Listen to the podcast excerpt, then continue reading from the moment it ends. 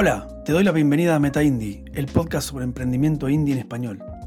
Aquí hablamos sobre los problemas, oportunidades y soluciones que vamos experimentando en nuestro camino, buscando vivir de un emprendimiento indie ayudando a otras personas. Soy Eugenio Bonforte, estratega de producto trabajando como director de producto en emprendimientos indie. En este episodio voy a hablar con Matías Zamorano sobre su experiencia creando Crossfire, una aplicación para administrar espacios de entrenamiento. Bueno, empezamos el episodio número 4 del podcast Meta Indie. Estamos con Matías. ¿Cómo estás, Matías? Hola, Eugenio, ¿cómo va? ¿Todo bien? Quería preguntarte, para arrancar, eh, ¿cómo nació Crossfire? ¿De dónde salió? Bueno, em, probamos, probamos software, desarrollo software hace mucho, hace como 20 años, y siempre me gustó el tema de crear cosas dentro de, o sea, sumar software más algo que me guste. Entonces hice muchas aplicaciones de música, de fútbol, de esto, del otro. Y una de las tantas que hice, que fue CrossFit, eh, se me ocurrió entrenando, hago CrossFit y mientras entrenaba y mientras estaba descansando y respirando un poco, se me ocurre algo para suplantar unas planillas que usábamos de cartón. Hablo con el dueño del gimnasio y le digo, si hago una aplicación para llevar estos cartoncitos de otra, de otra forma, ¿lo probamos? Me dijo que sí. Así que hice, la, hice un mock-up de CrossFit, se lo llevé, le gustó. Hice un MVP se lo llevé, lo empezamos a usar. Y ese fue el primer gimnasio que usó Crofy hace ya cinco años y pico. Casi cinco años y medio. Ahí empezó Crofy. Bueno, y como desde, ese año hasta ahora, pandemia en el medio, pasó de todo, pero Crofy nació así. ¿Pero a ese le cobraste? El arreglo fue, yo quería cobrarle, y el arreglo al final fue no pago el gimnasio y a cambio de la aplicación. Después más adelante modifiqué eso porque no estaba medio prolijo más cuando llegó la pandemia y me empezaron, yo les pagaba y yo me pagaba. Por más que sea la misma, la misma, el mismo dinero, era, te lo doy, dámelo. Totalmente. Pero sí, fue de una, fue como pago el, gimnasio. Así que entrenaba gratis en esa época. Ahora también. Sí, bueno, pero ya es otra cosa. Tenés un producto y. Y había hecho muchos proyectos gratis, gratis, gratis, gratis, gratis, gratis. Entonces, en este quería hacerlo distinto. Así que después de ahí todos los demás gimnasios, eh, dinero de por medio sí o sí. ¿Y por qué lo haces gratis? Porque en los otros proyectos que tuve, y no sé, por ejemplo, tenía una comunidad de bandas emergentes que se llama Comunidad Fusa, que la tengo todavía, tiene 13 años, y era como por amor al arte. Y siempre había una excusa para no cobrar. Después entendí todo el tema que hay atrás de, de cobrar, de obtener beneficio, de tabúes con el dinero, y ellos se me fueron. Pero hoy creo que no tiene que ser nada gratis y que si vos aportás valor, el valor vuelve con, en forma de, dinero o otros servicios. Sí, sí, pero clarito. che, pero entiendo que ya tenías una cuestión de hacer, digamos, proyectos, eh, llamémosle side project, más allá de tu trabajo. Sí, sí, sí, porque mismo trabajé muchos años en, por ejemplo, una empresa, 13 años en una empresa que, que teníamos un equipo de desarrollo. O sea, 13 años. trabajo era. Sí, en esa, en esa consultora, 13 años, una, consultora hermosa, donde yo después de unos años empecé a conformar yo el, equipo, éramos 25 o 30 personas, y siempre siguiendo metodologías ágiles y modernas, y ya tempranamente, hace muchos años, empezamos con, con nosotros le llamamos el garage, viste que dice que, que Google destina el 20% de su tiempo a crear productos y que en Australia no sé qué y que allá no sé qué, nosotros hacíamos lo mismo. O sea, una vez por mes, los viernes, les avisamos a todos los clientes que no íbamos a hacer nada para los clientes y creábamos cosas. Así que ahí ya empecé a, saciar esas ganas de crear. Creamos cientos de proyectos. Uno de esos proyectos pasó a ser un negocio para la empresa y ahí aprendí un montón, pero en los que no salieron también aprendí un montón. Y además, siempre creí que crear cosas tiene como principal ventaja aprender. Entonces no era un día desperdiciado, sino era un día donde aprendíamos un montón de cosas, probamos tecnologías nuevas. Así que ya desde ahí en el trabajo teníamos muchos productos. Es más, cada producto cuando teníamos en ese viernes que hacíamos todo el día dedicado al producto, el objetivo era que a fin del día tiene que haber algo productivo, funcionando. Así que era súper divertido, en a full. Y después hacíamos un cuadrito y los pegamos en la pared. Entonces teníamos un montón de productos, fracasos entre comillas, con productos. Y en paralelo, cuando me iba a mi casa, me quedaba con más ganas de hacer cosas y bueno, y fui creando diversos proyectos. Así que el tema de... En Crofy pude volcar todos esos aprendizajes de un montón de años en un producto ya con un montón de cosas aprendidas y un montón de cosas por aprender en el, al estar en la calle vendiendo y bueno, y hablando con los clientes. Genial. Ahora, pero vos cuando hacías esos, esos ejercicios, llamémosle hackatones o lo que sea, internos, eran tipo Google, o sea, para la empresa. Sí, sí, sí, las cosas que, creamos, el objetivo era, o sea, nuestro sueño era, como consultora tenés clientes grandes, empresas súper grandes, que te contrataban seis personas, cinco, tres. Nuestro objetivo era crear otra ramita de productos creados por nosotros mismos que nos mantuviesen a la gente de equipo y ser autosuficientes. Uno de los proyectos que funcionó, además para que... Esto es muy divertido para mí, pero para que hicimos proyectos de cualquier cosa. Y lo lindo es, por ejemplo, el proyecto que funcionó fue un producto de administración de consorcios, edificios, que mientras estábamos atendiendo a empresas grandes, Movistar, que esto, que lo otro, nos llamaban a administrar el consorcio para preguntarnos cosas de software, así que era muy divertido.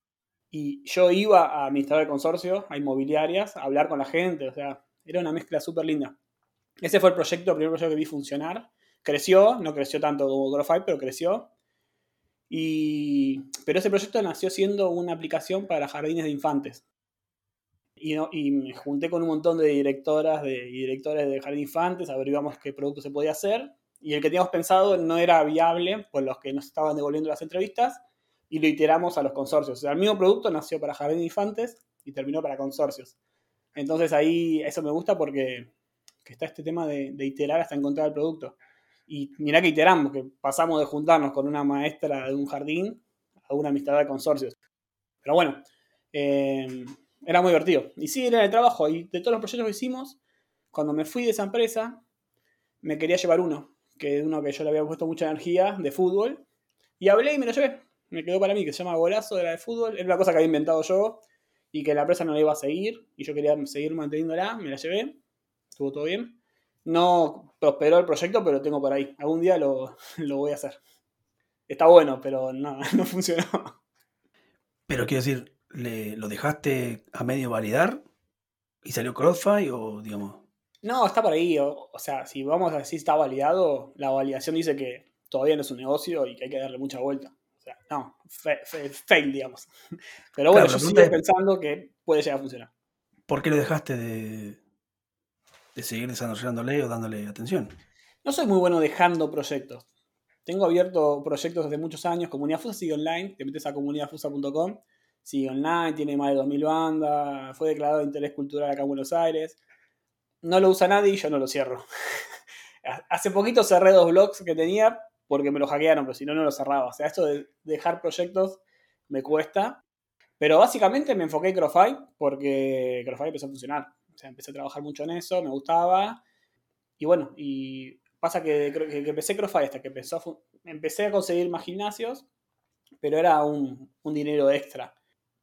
Post pandemia, después si querés te cuento, eh, empezó a incrementarse el ingreso y ahí me tuve que enfocar más y hasta dije, bueno, voy a trabajar la mitad del tiempo en relación de dependencia, ya, porque quiero dedicarme medio tiempo a este proyecto cada vez crece más.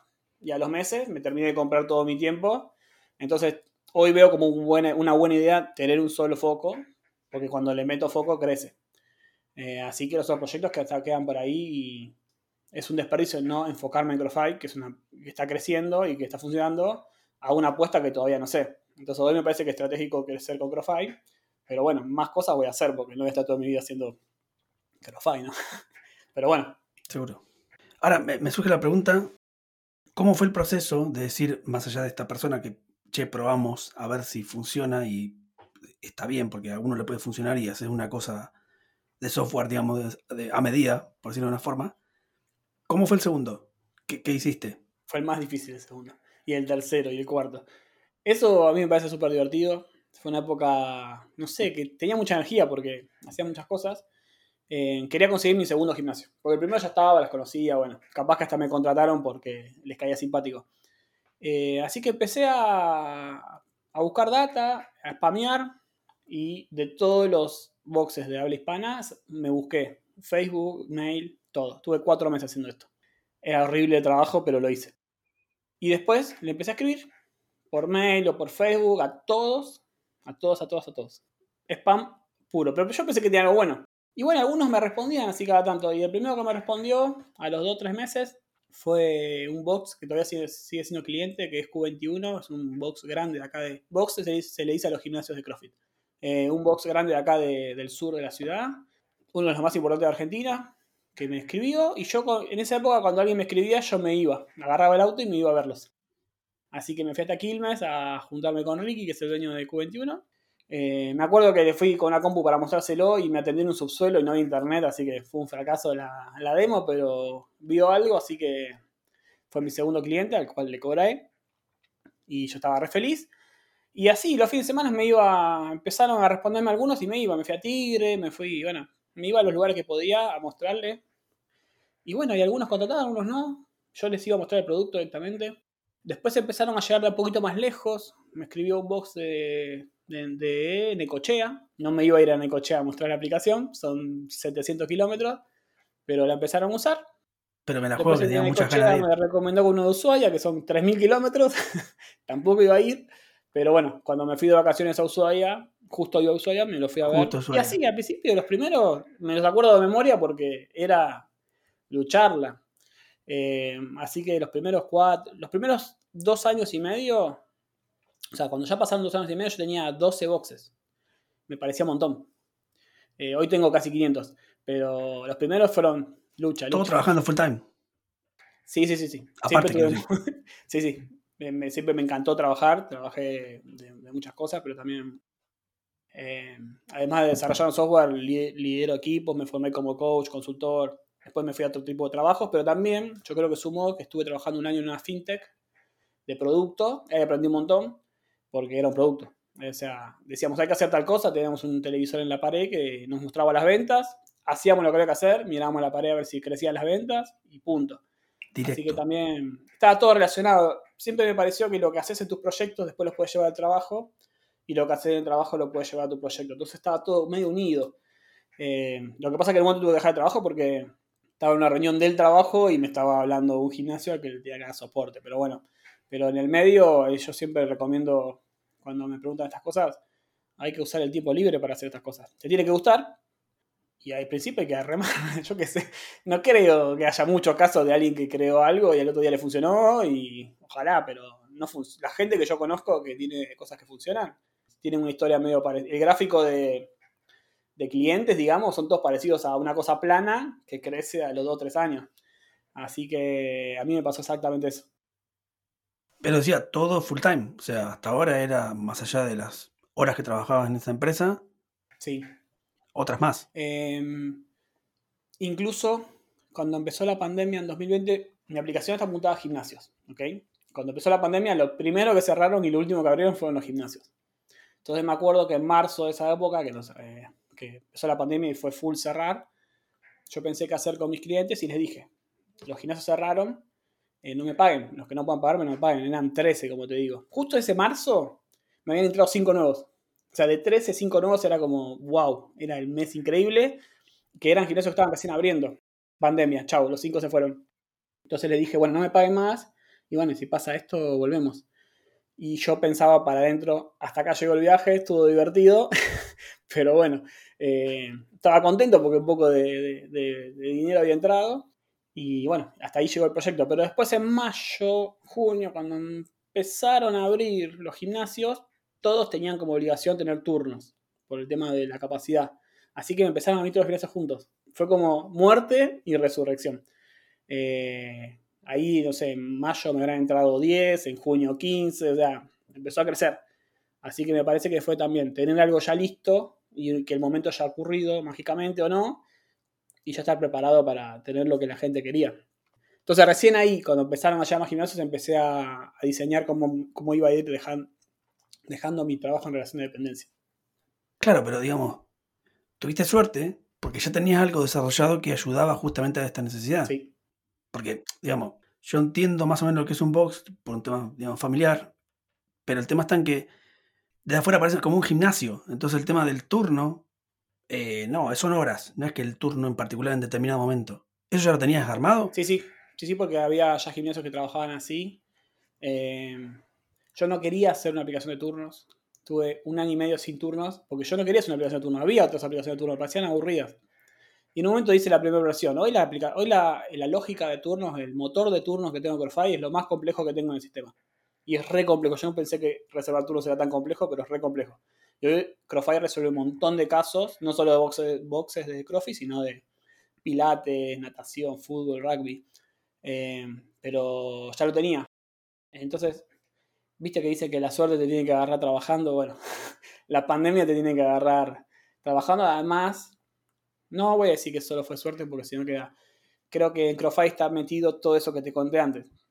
Viernes y viernes de hackathons, de, trabajo con clientes, grandes, chicos, fintech, todo ese laburo y todo lo que tuve que aprender para adelante, porque no es lo mismo tener un CrossFire que tener un cliente en una consultora.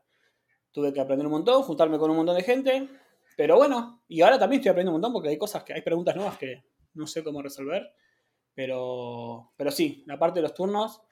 Es más, en la pandemia en Argentina, por ejemplo, que fue bastante larga, eh, apareció el, el negocio de, los gimnasios de decir, bueno, los gimnasios tienen que seguir viviendo. Entonces empezaron a ofrecer rutinas con la aplicación. Ya no tenían el local, cerraron. Y hay un montón de. instalar una aplicación para tener a su gente y, cobrarles algo. Así que CrossFit pasó a ser como el gimnasio de, un montón de gente Así que ahí fue como un socio de que ellos se puedan recuperar. Después volvieron a abrir y bueno, y pasaron, desde la aplicación se podía hacer la declaración jurada de COVID, poner la información de las vacunas. Fue ir reaccionando a lo que estaba pasando en el día a día y también lo que te devuelve la gente. Pero sí, eh, hoy viendo para atrás estuvo, estuvo buenísimo todo y bueno, pero hoy hay que seguir haciendo cosas. Tampoco es tanto trabajo porque ya hice bastante, pero por ejemplo, toda la parte de vender es algo nuevo que tuve que hacer y estudié y aprendí, probé un montón de cosas y, bueno, y hoy, por ejemplo, yo te decía, en marzo vinieron cinco y yo no podía creer, y hoy hay días que vienen cinco y yo no hago nada. Les respondo dos mensajes y ya los ya contratan. Entonces, me gusta mirar para atrás para acordarme y hoy lo tengo bastante resuelto. Ese sueño del pibe. Eh, ese sueño del pibe. Los que escuchan esto seguramente quieren... Y yo tengo gente que conozco que tiene aplicaciones mucho más grandes y lo miro y digo, uh, qué bueno debe ser tener eso, pero es, es buenísimo. Yo estoy re contento. ¿Tener qué? Una aplicación. Trabajo solo. Tengo una empresa, Scorify es una empresa. Ah, lo que vos tenés. Yo pensé que vos estabas pensando en otro. Tengo que ni, hoy llovía y no tuve que ni ir a trabajar. Así que no puedo creer, yo soy feliz. Sí, pero eso, cuando decís sueño es como que es un tema que se quiere, pero por otro lado, sí, hace cinco años que venís trabajando en esto. Claro, claro, claro. Eh, alguien puede decir, bueno, me creo una aplicación para gimnasios y listo. Y no, no es tan fácil. Eh, desde lo técnico, Crofire es una aplicación que yo creo que está muy bien hecha y no tiene muchos errores, casi nada. Y eso se nota, porque yo, cuando empecé con Crofire, sabía que había otras aplicaciones de turnos. Hay algunas. Y yo las veía y decía, qué feas que son, qué mal que funcionan. Entonces también me propuse ser algo más nuevo, más moderno, y que funcione bien. Porque en definitiva el cliente quiere algo que le funcione, que le sirva. No le importa que hizo vos ni que, ni que haces. Quiere que lo, que lo que use le sirva y le resuelva sus problemas. Así que hoy el foco es ese, es que le sea útil. Sí, pero también tomaste decisión en el sentido, por ejemplo, que se llama CrossFi y no Gimnasio Fi. Bueno, esa es una cosa que me salió bien, porque fue a propósito. Eh, cuando haces un producto está bueno enfocarse en un, en un mercado concreto. No, por ejemplo, si yo hacía, hace poco me dijeron, ¿por qué no haces una aplicación de turnos? Hago una aplicación de turnos, ¿a quién le hablo? ¿Al panadero? ¿Al médico? ¿Al de gimnasio? Difícil comunicar públicos tan genéricos. En, cuando, en, cambio, cuando empecé con CrossFit, yo hago CrossFit hace un montón de años y los conozco. Hasta conozco a los dueños del gimnasio, qué piensan, cómo son, qué muestran, están en Instagram, son toda gente medio parecida. Y son parecidas acá, en México, en Puerto Rico, en todos lados. Entonces, se me ocurrió enfocarme ahí. Después me fui abriendo porque me llegaban. Hoy tengo como más de 40 estudios de pilates, que nada que ver con CrossFit. Pero bueno, lo que tengo le sirve. Tuve mis pensamientos de si hacerlo o no, al final dije que sí. Le voy a punto al fitness en general, pero el foco está... CrossFit lo que tiene de bueno, y yo lo tenía estudiado, es que un gimnasio es un gimnasio, pero un CrossFit es casi como un club, un club de fútbol. Tienen nombre, se hacen las remeras, compiten, se genera un pensamiento de pertenencia muy fuerte. Y yo iba con la aplicación a decirle, tenés tu aplicación. Ya tenés tu remera, tenés tu logo, tu equipo, tenés tu aplicación. Entonces con eso creo que funcionó muy bien. Y cuando yo me encuentro un box que me gusta, me hago medio fanático voy siempre y me compro la remera. Entonces jugar un poquito con eso que un gimnasio común no tiene, ni sabes cómo se llama el gimnasio común. Tiene máquinas, vas y chau. Pero eso me parece que enfocarse en una partecita, que sea chiquita, te ayuda a entender bien cómo hablar, de qué quieren, conocer, que ellos te hablen en un idioma que vos entiendas. Así que eso es un, es un, una buena, una buena idea apuntar a CrossFit. Y el, el nombre CrossFit, bueno, ese que se me ocurrió, viste que los nombres vienen. Eh, es una marca reservada, ahí hay algunos, tuve algunos problemas, pero bueno, al final yo no puedo mencionar la palabra CrossFit en ninguna parte del sitio, porque es una marca, y ya me escribieron abogados todo y ya lo resolví, pero bueno, también tiene eso, que, que CrossFit no deja de ser una empresa y un producto, no es, un, no es como decir fútbol, CrossFit es una marca, una marca muy buena, muy trabajada, y bueno, y yo le doy servicio a la gente que, que tiene esos gimnasios. Sí, pero por otro lado también está el tema de, digamos, que, que estás en una comunidad. La cuestión de que viene la corporación y pone una marca y se apropia, se apropia de todo, todo lo que se genera alrededor de eso, me parece excesivo. Sí, sí. Pero digo, me parece muy inteligente. Te iba a decir por el lado de decir la elección del mercado y la marca y qué sé yo, para allá que la gente te identifique, que no sea una app de turno, sino que, pff, no, esto es otra cosa mucho más clara. Ujú. Eh, Me hace mucho más interesante esta cuestión de que esta es tu comunidad. Sí, sí. O sea, no es que vos te metiste en un mercado a hacer cualquier cosa. No, no. Vos la conocías y de hecho me la describiste así, que eso no, es- no es un tema de que desde el lado del producto la conociste. Se nota que ahí sabías dónde se movían y todas esas cuestiones porque estabas ahí adentro. Me parece clave para el hecho de crear un producto. Sí. En, casi todos los productos que hice, lo que fui haciendo es unir dos cosas que me A mí me gusta mucho desarrollar software. Me parece que es una cosa muy divertida y a todos mis sobrinos les recomiendo que estudien software, que desarrollen software, porque es una profesión que, que tiene mucho futuro y presente. Y después, por ejemplo, a mí me gusta mucho la música, entonces Comunidad Fusa era unir la música con el software. Crofy es con software. Golazo era fútbol con, y así fui uni- uniendo unir cosas que hobbies con, con algún producto que le hable al hobby me parece que también es una buena idea para que, que sea como un juego. A mí me parece re divertido desarrollar cosas para música, para fútbol, para CrossFit, porque no sé, a entrenar y uso la aplicación para, para cositas. Eh, me parece que, no digo que sea la única forma, porque ya te dije que hice una, hice una aplicación para administración de consorcio y no hay nada más aburrido que, que administrar un consorcio, pero, pero bueno, Para vos. para mí. No, y te- alrededor de ese mundo están todos enojados, ¿eh? Eh, no te creas, pero bueno, sí, hay formas de. Quizás no, quizás a alguien le apasiona. Pero bueno, esto de unir, unir pasiones eh, está bueno y además, si ya sos uno. Si ya, ya conoces el ámbito ese, un poquito mejor. Igual te lo estoy diciendo y un solo proyecto funcionó así bien, así puede salir mal. En verdad no sale nunca mal, porque cualquier proyecto de lo que te mencioné me dejó un montón de cosas, aprendizajes y no, no puede salir mal. No puede mal ir sal, como dicen los Simpsons.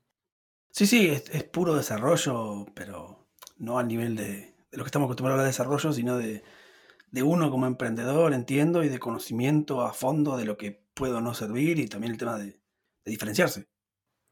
Porque esa cuestión de los turnos, digamos, para mí, o sea, lo estuviste más tocando durante cuánto, un año y medio por lo menos. De no hacerlo, sí, estuve como, no quería hacerlo. Después lo hice. Por eso, yo creo incluso estas cuestiones que sí, que no se quieren hacer, es como que se les... Nos enfocamos para ver qué es lo menos que podemos hacer para hacerlo bien, porque lo vemos que al final nos convencemos de que es necesario. Pero hay un trabajo ahí de fondo que parece que no se ve, una aplicación de turnos. Sí, viste cuando hay- no me acuerdo quién, pero uno de estos genios de, del mundo dice, si uno solo te lo pide, un cliente te lo pide, no lo hagas. Si te lo piden dos, anotalo. Si lo piden tres, hacelo.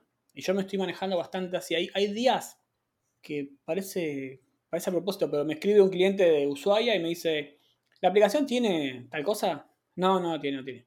A la, a la hora, escribe uno de México. ¿La aplicación tiene lo mismo? No, no, no. Y a los 15 minutos uno de Ecuador. Se pusieron de acuerdo. No hay chances. Pasa que a veces los clientes te dicen, tenés que hacer esto ahora. Y bueno, yo soy medio terco, pero cuando es tan obvio me lo anoto y lo hago. Porque así como tengo el no fácil para, si uno me, dice, mi gimnasio queremos que los botones estén al revés, yo digo no. Pero si de pronto 10 gimnasios me dicen, si los botones estuviesen al revés, me serviría para tal cosa, bueno, dale, acepto. Eh, entonces a veces los mismos clientes, tengo relación directa con todos los clientes, me escriben por WhatsApp. Entonces lo reaprovecho, eso me parece que es como, como energía muy directa y me sirvió para hacer CrossFi. Ni, ni lo tuve que pensar CrossFi. Lo tuve que hacer, pero me lo hicieron medio ellos. Sí, entiendo que al final lo masticás porque tomás decisiones que incluso tienen que ser escritas en el código. A mí hay una idea que me, que me gusta por, por, lo brutal que parece, es lo de que las cosas tienen que pelear por su vida. No lo de, ay, ¿por qué no? No, no, ¿por qué sí? O sea, tienen que haber argumentos fuertes para que algo pase y eso tiene que ver justamente con esa cuestión. O sea, muchas señales del mercado que te están diciendo, hace esto o aquello. Sí, por eso cuando... ayer me pasó, por ejemplo, un cliente nuevo. Me dice, ¿no podés hacer que en la agenda se vea de color rosa no sé qué cosa? Y la persona no quiere algo de color rosa en la pantalla, quiere otra cosa. Entonces yo le empiezo a preguntar. Y cuando te rosa, ¿qué harías? ¿Qué harías? ¿Qué harías? ¿Qué harías? ¿Qué harías? Siempre llegas a algo. Resulta que la persona me decía, yo quiero saber cierta cosa rápido cuando viene un cliente nuevo, para poder ofrecerle un horario o no, para no perder cliente. Listo. Entonces déjame a mí implementar técnicamente y desde el diseño. Y no es tan fácil. O sea, si, si no estás concentrado y enfocado, le pones, le pintas de rosa lo que te pidió y haces que sea un cambalacho tu aplicación. para mí lo más interesante y siempre me pasó fue averiguar el negocio, en, la vida de esa persona, en qué le influye tener rosa eso. Y bueno, ahí se te ocurren mejores ideas. Mejores ideas incluso de las que te lo está pidiendo. Sí, pero sin ese trabajo no va a aparecer. Aparte es la forma de que la gente te, lo exprese. Es su forma de, tratar de solucionar ese problema que tiene. Correcto, sí, sí. Bueno, esto, eso también de años de hablar con POs y y con gente de producto, de empresas, de acompañar equipos, que yo no me doy cuenta hasta que estoy hablando con vos, pero bueno, está, está todo ese aprendizaje ahí dando vueltas. Sí, se nota. O sea, se te nota. Como emprendedor, esas cuestiones de decir, por ejemplo, esto de que voy. Claro que tiene que haber un interés, digamos, pero por otro lado es una, una decisión, digamos, de negocio. Yo tengo que aprender cómo esa persona está viviéndolo y a partir de eso ver si vale la pena o no. Porque al final, digamos, no, entiendo que no, no ves la venta en el sentido de que. O sea, cuando hiciste spam entiendo que fue más para contactar que para vender. Sí, sí. Sí, porque además la venta, hoy ya habiendo aprendido muchas cosas, hasta me cambié la postura de la venta. Antes es como que casi estaba rogándoles que miren Crofy y que lo prueben. Y hoy cambié la forma de comunicar y es, yo tengo algo que vos te sirve. No te tengo que ni convencer. O sea, si vos querés solucionar esto, yo te, te, doy a probar esto. Si no tenés ganas, no, chao. Cuando me dicen, a ver, contame un poquito, no, no, es esto. Por eso a veces yo mando dos mensajes de WhatsApp y ya me compran, a otros no. Pero antes estaba semanas para cerrar una venta. Me iba, mostraba, hablaba. Hoy le digo, mira, yo tengo esto. Y esa sola forma de cambiar, de, de, entender la venta ya como que no te quiero convencer, sino que tengo algo que a vos te va a servir, lo cambia todo. Hace las cosas más fáciles. Incluso al que está comprando le da más confianza. Entonces, yo tengo una aplicación que si vos tenés este problema, este otro, este otro, este otro, yo te puedo decir que es una solución para ese problema. Y te dejo probarlo, para que te fijes vos. Si no lo querés usar, genial. Y si lo querés usar, bienvenido, paga todos los meses y yo te voy a dar mejoras. Y si te querés ir, gracias por elegirnos ese tiempo. Y a veces vuelven, pero una relación mucho más, más adulta. De, es una relación comercial. Eh, y no tanto de... Al principio fue lo que me salió y funcionó, porque si no, no hubiese llegado a, donde llegué, escribirles a todo el mundo, ver qué escribirles. Hoy ya no lo hago. Hoy yo, por ejemplo, no voy a ningún gimnasio a decirle, tengo profile, ¿querés? Capaz que está mal, porque hay, los vendedores te dicen, está mal eso, tenés que prospectar y llamar. Yo no, no lo hago eso. ¿Y qué haces?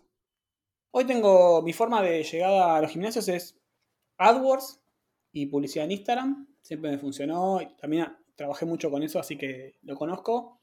Después eh, SEO, hemos posicionado trabajando en el posicionamiento de, la web. Tengo un programa de referidos, que si un gimnasio me refiere otro, eh, tiene un beneficio. Y por lo general eh, refieren bastante porque, porque están contentos. Y no, eso. o sea, tengo el, el, inbound por marketing, el orgánico y en los referidos. Son como los tres medios. No, me ofrecieron, pero no estoy en convenciones, no pongo publicidad en esos lugares y no. así, así funciona. Quizás podría funcionar el quíntuple, el sextuple, pero de esta forma estoy tranqui, que cuando llega la gente es porque ya leyó algo que le gustó y quiere saber detalles. A veces necesitan solamente una cosita para ya convencerse de probarlo. Y cuando dan muchas vueltas, por lo general son clientes que no te van a comprar, así que aprendí a descartar rápido, porque estoy valorando mucho el tiempo. Y bueno, así que, ¿cómo, hago para que lleguen? Llegan, hago publicidad y, después tengo un blog que tengo un amigo periodista que va haciendo notas para posicionar eh, el sitio. Y eso, ¿no? no es tan, hoy no es tan complejo, pero porque ya medio que se conoce la aplicación. Hay mucho por crecer, mucho mercado, pero bueno, ya cuando me escriben de un país y yo puedo decir, bueno, hay varios gimnasios de tu país que lo están usando. Así que eso está bueno. Sí, te voy a mencionar del blog porque vi que tenías mucho contenido. O sea, generalmente los blogs de aplicaciones tienen uno por mes en determinados momentos que hubo algo frecuencia, después nada. Sí, lo tengo que acomodar. Hay mucha producción. Lo tengo que acomodar. Empecé, empezamos en enero del año pasado el blog. Eh, empecé escribiendo yo, después le, le, propuse a un amigo que es periodista de escribir y también entender, o sea, en, el blog escribimos para posicionar keywords para llegar a gente que, yo quiero llegar. No es para que te pongas a leer y te parezca divertido lo que estás leyendo, sino es que es llegarle a cierta gente. Y bueno, y cuesta, es difícil porque un periodista por lo general escribe para que lo lean y acá es escribir para llegar a cierta gente que tiene determinadas preguntas.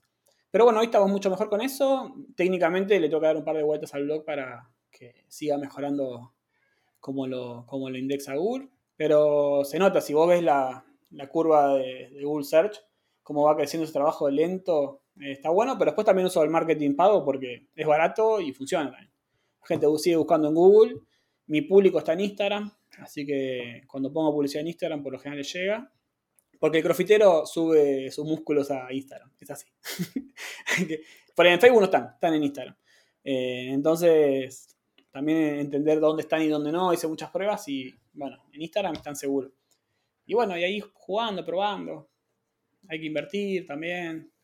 Y bueno, y después está toda la otra parte que, mucho no se habla, pero después, cuando una, aplicación empieza a funcionar, empieza a, empieza a crecer más lo que es la, gestión o o la, operación para adentro. Y yo como estoy en esta línea de crecer, sin crecer en cantidad de gente y en trabajo, toda una línea de mi foco es cómo optimizar eh, el trabajo. Entonces ahí tengo muchos robotitos que me facturan, robotitos que hacen esto, robotitos que hacen lo otro, automatizar todo lo que pueda para yo no estar todo el día haciendo cosas para que siga funcionando la aplicación. Pero bueno, por ahora el crecimiento se toleró que siga siendo una sola persona y está buenísimo. Si ven, por momentos falta alguien con quien debatir cosas, te da una libertad para decir, esta semana quiero hacer tal cosa y la hago. Y punto. Pero lo haces vos solo. Sí, sí, todo. todo. Salvo esa cuestión de esta, del periodista que... Tengo contadores, contadoras.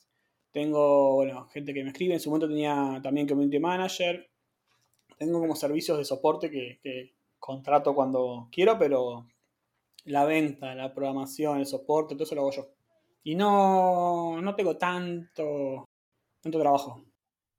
Yo trabajaba de, los últimos tres años trabajé de consultor, de coach y consultor ágil. Mi agenda era todas reuniones. Yo era el que convocaba reuniones. Tenía reuniones con 50 personas, con 100 personas, con 10, con 20. Y hoy mi agenda estaba vacía. Me pasé para el otro lado de, del eje. ¿Sos ágil en serio ahora? no, ahora, ahora me fui para ese lado. Y, pero bueno, son momentos, ahora estoy tranquilo acá en casa y, y sí cuando lo que me gusta es cuando un cliente tiene necesita algo, responderle. Aunque sea el domingo a las 10 de la noche, si estoy con el celular y me suena y hay alguien con un problema, se lo resuelvo. Pero no me lleva tanto tiempo hacer eso. En algún momento, para crecer más, voy a tener que delegar ciertas cosas. Voy a crecer solamente cuando, cuando duela mucho, si no, no. Sí, pero igual creo que estás en un, en un gran, en una gran situación, digamos. Porque al final esas cosas que lo haces porque te interesa. Uy, tengo que responderle a este un domingo a la noche. Porque como te siento, creo que sos también esa persona de, no, domingo a la noche, no te respondo. Sí, yo soy un enfermo. O sea, a mí me gusta que me respondan. Sí, pero te interesa, quiero decir, no es que, digamos, es como un estás obsesionado mal y es, es una adicción. En estos años, los, estos cinco años, las tres veces que más sufrí fue las tres, los tres mini cortes que tuvo Crossfire. Fueron tres, me acuerdo. Hoy no se puede. cicatrices? No, no, no, no sabes. Las tres veces estaba en la calle, se te para el corazón y te explota el WhatsApp de no funciona. Tres veces, cinco minutos en cinco años, es nada. Pero cuando pasa, me pongo a hacer. Y a veces es que se cae el servidor de donde está el. No hay nada para hacer porque se cae Facebook también. Pero bueno, también está toda esa parte de que el servicio debe estar funcionando y operativo porque los negocios que tienen mis clientes tienen que seguir funcionando. Así que, y si un día pasa algo, decir, pasó esto, me hago cargo, disculpen, lo estoy solucionando, para que no pase de vuelta. También está esa parte. ¿Y qué haces cuando, cuando no depende de vos? Es que casi todo depende.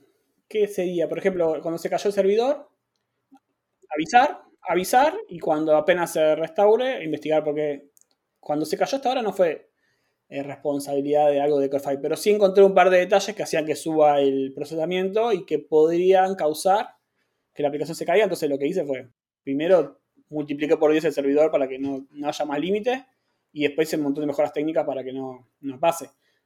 Eh, y si no depende, no pasó hasta ahora, pero si se corta la luz en toda Argentina como pasó hace un tiempo, bueno, esperemos que se prenda de vuelta y yo me fijo que esté todo funcionando. Sí, la estrategia es achicar cualquier cosa que tenga que ver con lo que vos, eh, que dependa de vos. Sí, sí. Eso pasa también trabajando para una empresa. O sea, cosas pueden pasar y para mí lo más importante es responder y poner la cara o el WhatsApp y decir, sí, está pasando esto. Eh, o hay un error, hay un bug. Poner que a veces hay, sí, estaba fallando la aplicación, lo voy a solucionar. Cuando lo tenga solucionado les comunico. Y bueno, y mientras... Y son compresivos. Dicen que yo una vez le... A mí me gusta mucho la gente de, de 37 Signals. De, me encantan, me encanta justamente de ellos. Eh, reinicia hace 10 años me partió la cabeza y después sus libros. Y tienen una forma distinta de ver las empresas y yo suscribo casi todo lo que dicen. Y dicen que a veces es mejor que falle algo y arreglarlo rápido que que no falle. Porque si una persona tiene un problema y vos le respondiste enseguida, hasta la relación queda fortalecida. Porque dice, bueno, cuando pasa algo, Matías, yo me voy de vacaciones y estuve un mes de vacaciones con Corefy funcionando. Y les digo, me voy de vacaciones. Si me escriben, les respondo, pero cuando pueda. Y entienden. Y a veces me escriben y les respondo estas vacaciones, en alguna excepción. Eh, entonces saben que estás. Y eso es re importante. Imagínate, yo cuando llamo a veces por un problema de internet, que te empiezan a pasear, la bronca que te genera. En cambio, esta semana llamé al banco, me respondieron en dos minutos, me solucionaron todo. Y quedas re contento. Decís, qué bueno que tengo este banco. Entonces también entender eso, que el soporte no es tiene que ser excelente y tratar a la gente como te gustaría que, te traten a vos. En eso creo y lo intento hacer. Cuando me sobrepase que no puedo hacerlo, bueno, pero bueno, no pasa nada. Claro, aparte el tema está en que estar, digamos, ser solo, y aparte como sos vos que sos desarrollador, implica que, digamos, podés entender lo que pasa y hasta podés solucionarlo. No es que es alguien que te dice, eh, ya veremos, te estaremos avisando, Además es divertido. En el transcurso de los próximos dos días. Suceden cosas de. O sea, vos te puedes imaginar la casuística de la reserva de turnos, por ejemplo, entera. Pero aparecen siempre situaciones que vos decís, ¿cómo puede haber pasado eso? Y cuando alguien me comenta un problema, yo me pongo a charlar con esa persona para intentar entender en qué circunstancias se hace. Y hay situaciones que son súper extrañas. Y cuando las descubrimos, junto con el cliente, digo, ah, mira la, cosa que, que, apareció, genial. Después solucionadas son tres líneas. Pero jamás se me hubiese pensado. Por eso esto de ir rápido a producción. Y si falla, que falle rápido. Porque no se te van a ocurrir todos los casos. No se te van a ocurrir todas las situaciones y siempre aparecen cosas nuevas. Eso repasa. Entonces, si, no, si tenés esa, comunicación y sabes preguntar y escuchar, a veces llegás. También te dicen un montón de pavadas, ¿eh? Pero bueno, eh, por lo menos hay que probar. Sí, pero enriqueces el, justamente lo que decías, el, caso de uso, la cosa que estás queriendo hacer supuestamente te pone un escenario mucho más real para distintos casos y se enriquece. Una de las dos últimas preguntas eh, quería enfocarlas a dos cosas que hago siempre. Una es la cuestión de, más allá de que hablamos de esta cuestión de cómo decidís qué hacer, al final, ¿cómo lo haces concretamente? Porque una cosa es que alguien te diga, vos lo entiendas, ah, claro, le pasa esto, entonces necesita tener noción de algo que pasó rápidamente. De ahí al código hay que trabajar mucho porque hay que definirlo exactamente, esas cuestiones. Sí, ¿Cómo haces ese proceso? Más o menos, eh, eh, es bastante rápido. Primero, todo lo que me dicen lo anoto. Tengo, hasta hace poco tenía una, en, una sana tenía todas las ideas que, jamás, todas las que me dijeron las anoto.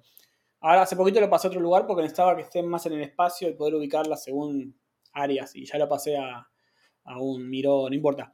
Pero anoto todo. Y cada tanto reviso todo lo que hay para hacer. O todo lo, hay cosas que están ahí hace cuatro años y no van a seguir ahí. Es más, las voy a borrar. Pero a veces hay cosas que digo, es un momento para hacer. Ahora estoy justo en el momento de, de ver qué cosa nueva hago, porque tengo algunas ideas. También escucho mucho a emprendedores o empresarios que, que cuentan cosas. Pero si hay algo para hacer y se me ocurre qué hacer, lo hago. Y a la noche está hecho y migrado. No hay mucha vuelta. Yo tengo el código hecho.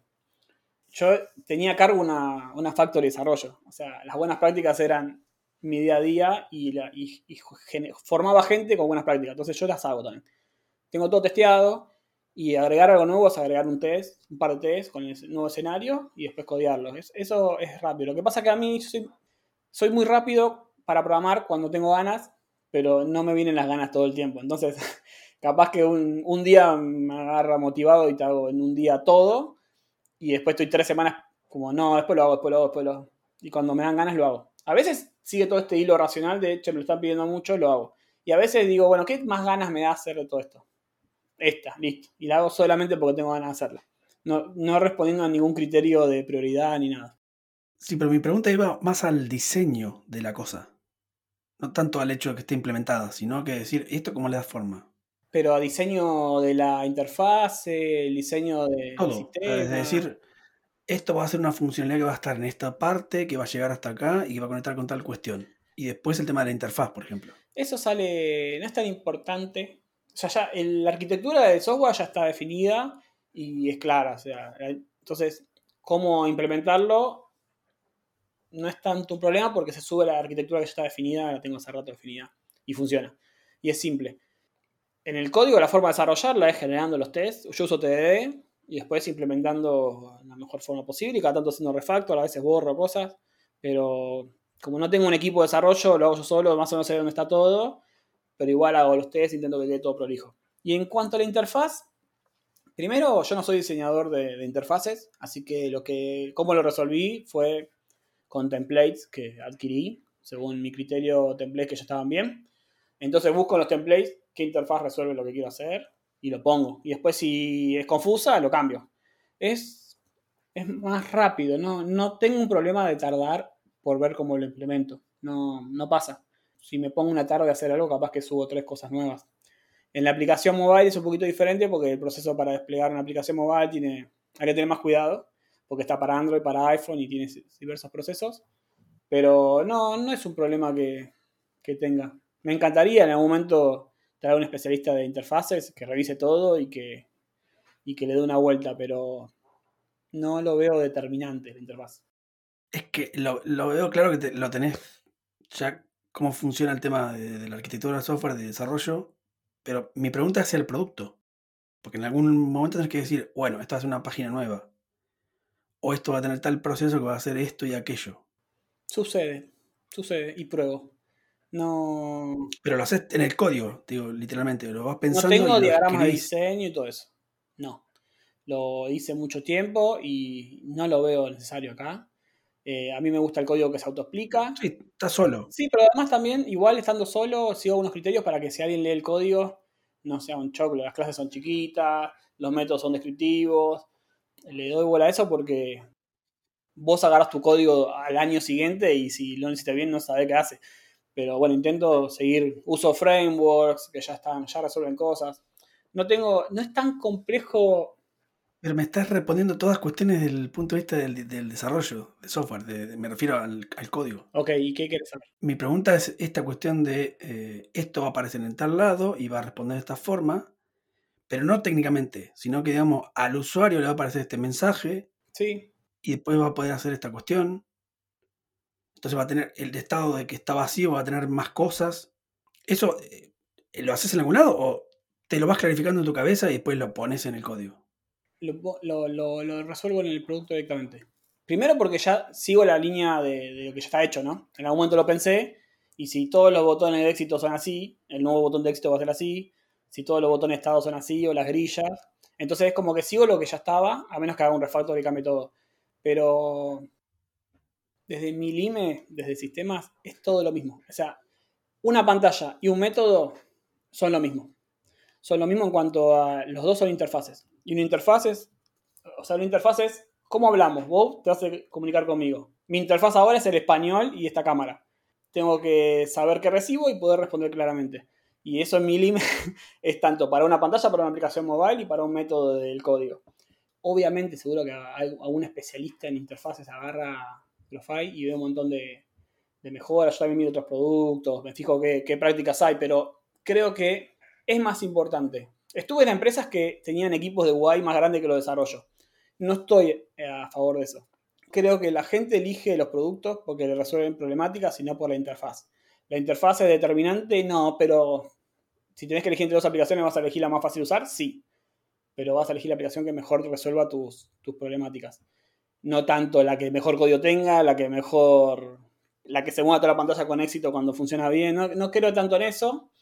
Sí que sí. Hay aplicaciones muy feas que resuelven problemas excelentemente. Gmail, por ejemplo. Y las seguimos usando. Entonces, capaz que te estoy respondiendo desde esa. Desde ese paradigma. No, pero me quedó mucho más claro. O sea, básicamente tenés el framework que implica todas las interacciones, no solamente un tema de código, sino que es un sistema de diseño y en base a eso las cosas van entrando.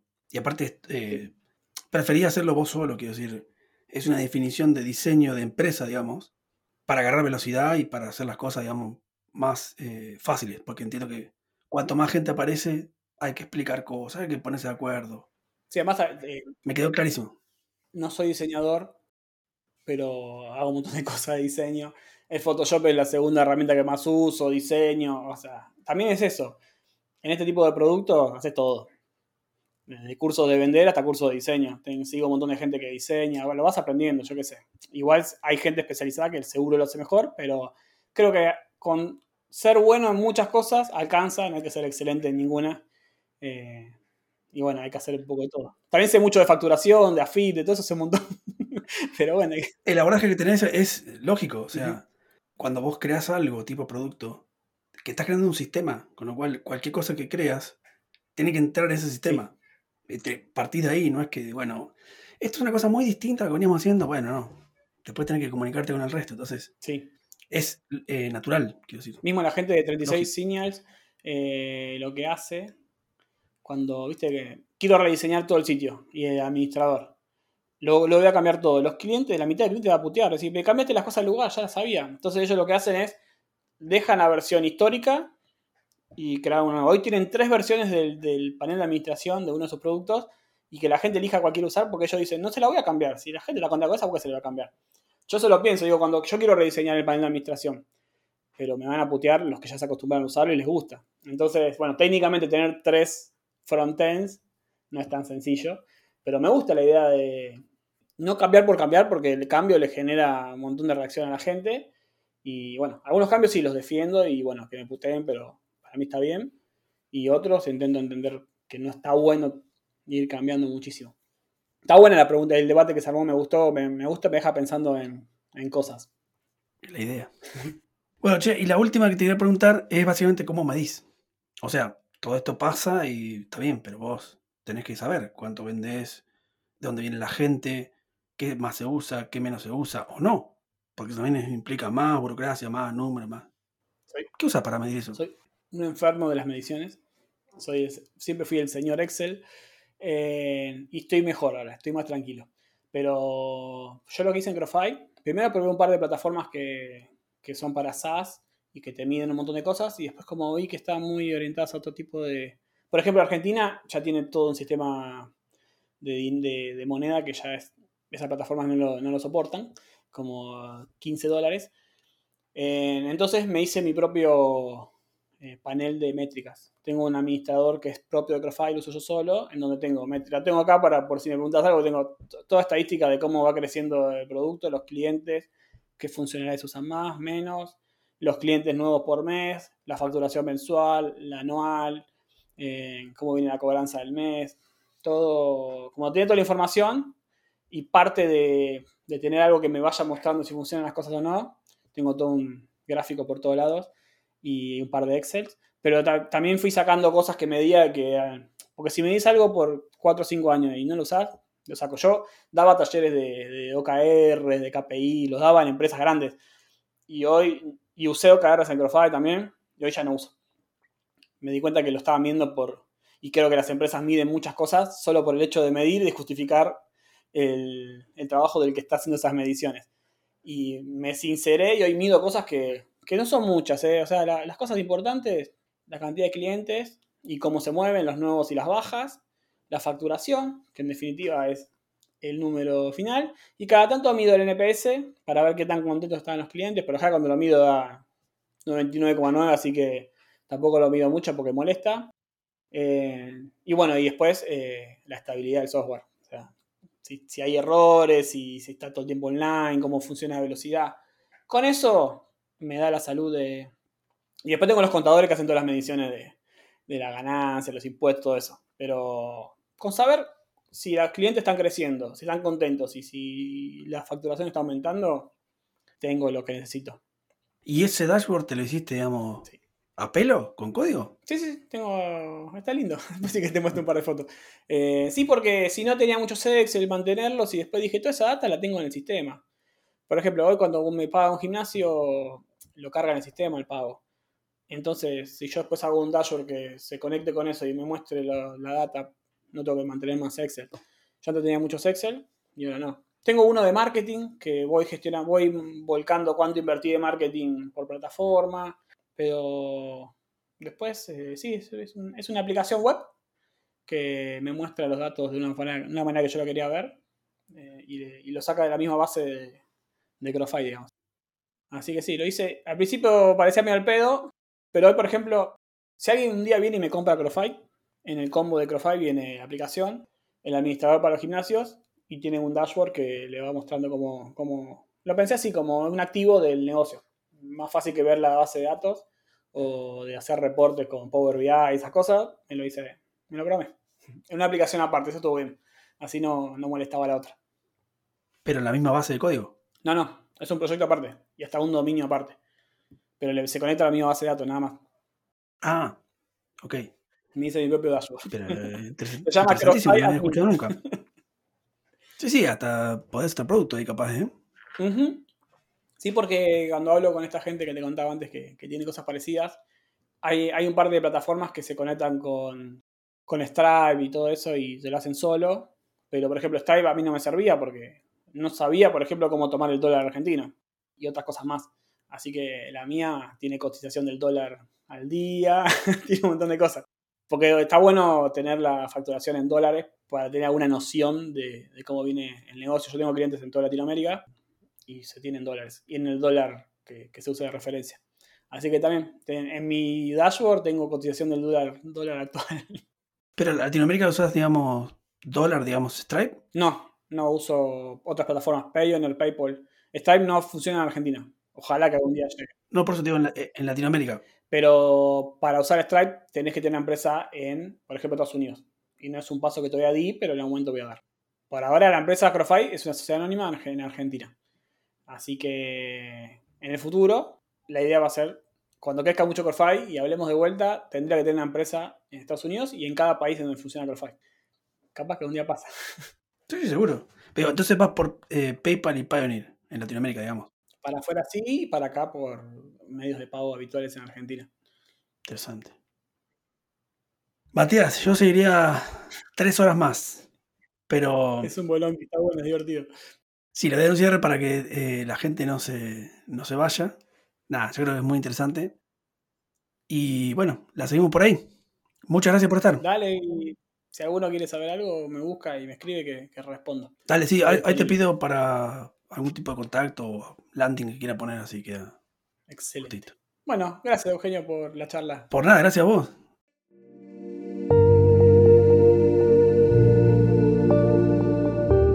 Si te interesó el episodio, suscríbete al podcast en tu plataforma preferida, compartilo con quien pueda interesarle o visítanos en metaindie.com barra podcast. Muchas gracias y hasta la próxima.